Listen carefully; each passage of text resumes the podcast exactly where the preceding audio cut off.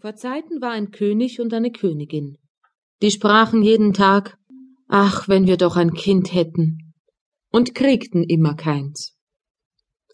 Da trug es sich zu, als die Königin einmal im Bade saß, dass ein Frosch aus dem Wasser an Land kroch und zu ihr sprach Dein Wunsch wird erfüllt werden.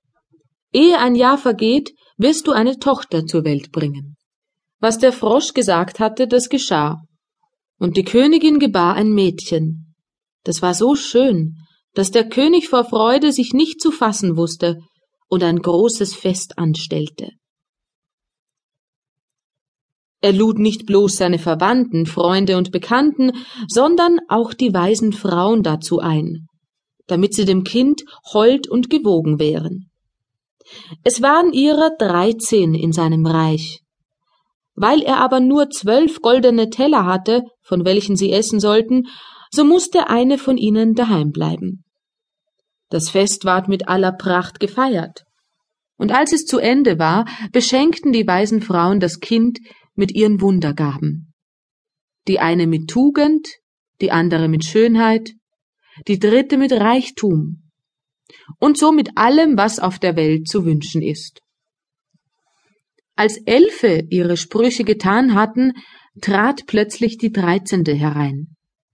Sie wollte sich dafür rächen, dass sie nicht eingeladen war, und ohne jemand zu grüßen oder nur anzusehen, rief sie mit lauter Stimme Die Königstochter soll sich in ihrem fünfzehnten Jahr an einer Spindel stechen und tot hinfallen. Und ohne ein Wort weiter zu sprechen, kehrte sie sich um und verließ den Saal. Alle waren erschrocken. Da trat die Zwölfte hervor, die ihren Wunsch noch übrig hatte, und weil sie den bösen Spruch nicht aufheben, sondern ihn nur mildern konnte, so sagte sie Es soll aber kein Tod sein, sondern ein hundertjähriger Schlaf, in welchen die Königstochter fällt. Der König, der sein liebes Kind vor dem Unglück gern bewahren wollte, ließ den Befehl ausgehen, dass alle Spindeln im ganzen Königreiche verbrannt werden sollten. An dem Mädchen aber wurden die Gaben der weisen Frauen sämtlich erfüllt. Denn es war so schön, sittsam, freundlich und verständig, dass es jedermann, der es ansah, liebhaben musste.